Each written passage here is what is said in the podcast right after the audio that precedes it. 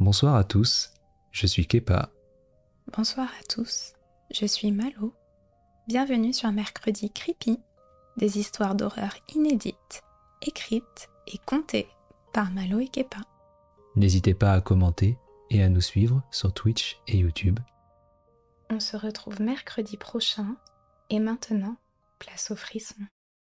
L'histoire de ce soir s'intitule L'envahisseur. Il existe un jeu récent où un personnage vous permet d'envahir les mondes des autres joueurs grâce à un doigt maléfique.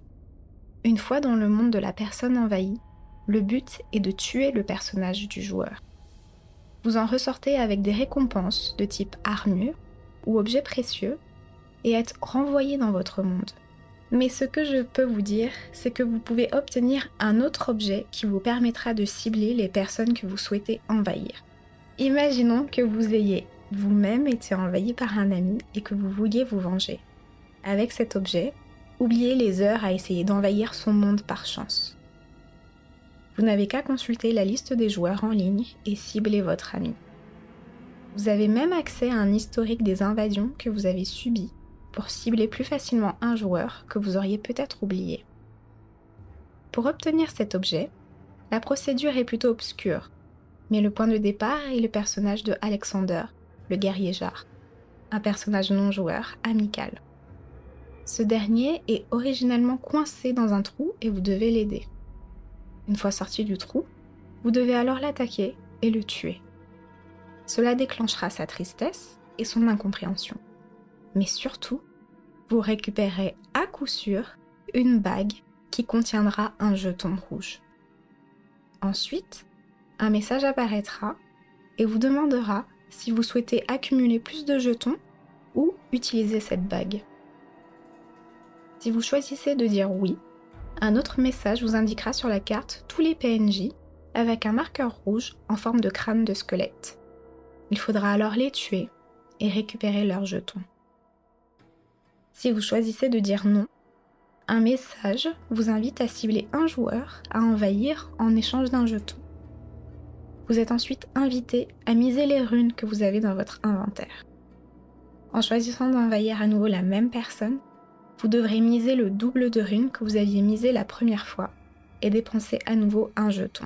Si vous voulez voler toutes les runes d'un joueur en plusieurs fois, vous devrez tuer plus de PNJ. Mais si vous souhaitez lui voler l'entièreté de ses runes en un seul coup, vous devrez prendre le risque de miser toutes les vôtres et de les perdre en cas de défaite. Ce que je trouve bien avec cet easter egg, c'est que l'ambiance du jeu change sensiblement au fur et à mesure que vous avez tué les PNJ.